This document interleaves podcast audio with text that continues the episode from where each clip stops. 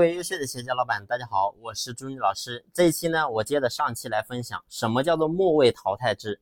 其实什么叫末位淘汰制？就是说企业内部一定要进行员工的一轮淘汰，即使说那些员工他当下的结果非常好，如果说到了后期他结果变差了，那么我们也要进行淘汰。就是说让整个公司所有的人都保持一颗狼性的思维。让所有人都是保持有向上拼搏的一股劲，这个非常重要。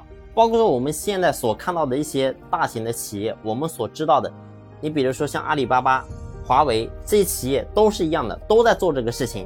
我就以华为来举例，华为每一年都会强制性的淘汰百分之十的员工，什么意思？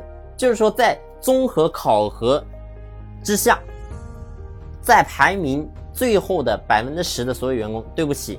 我们华为公司，我不要你们这些人了，你们可以走了。所以你会发现，正是因为有这个末位淘汰制，才能够造就整个华为公司所有的人都会非常有动力。所以为什么华为你会发现，即使面临美国这么严重的封锁，也照样能够做出一番非常好的一个成绩。所以跟这个东西是完全是密不可分的。所以我想讲的是什么？我们在经营自己企业也是一样的。但是呢，事实上你会发现，我们很多中小微企业。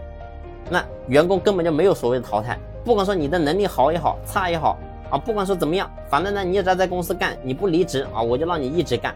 所以导致最后的结果是什么？就是公司所有的人都是没有战斗力的啊。反正不管说怎么样，我到手我一个月干三十天，我到手我都有工资的。那员工他自然就没有这个危机感，他没有动力。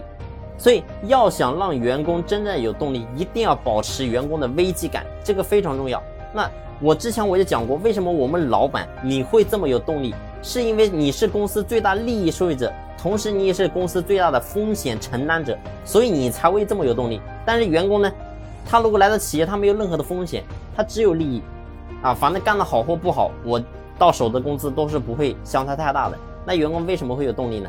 所以一定要有个末位淘汰制，把不好的及时把它筛掉，把好的不断的引进起来，那公司整体的实力。才会变得越来越强，所以末位淘汰制一定要去实行。但是呢，我讲到要实行末位淘汰制，一定要公司的招人这一块一定要够强。所以呢，上一期我讲的，我说解决公司招人问题。如果说你公司的体量不是说个体户的阶段，你一定要去请一个专职的人事专员，给公司不断招聘啊。反正呢，你也不管说公司现在有没有空缺啊，企业不停。招人就不止，你记住这八个字啊！反正呢，不管怎么样，你就让他招人就行了。招人边招边筛选，边招边筛选，不好的及时踢掉，把好的留下来，让企业整体的人员的素质就会变得越来越强。好了，这一期的分享呢就分享到这里。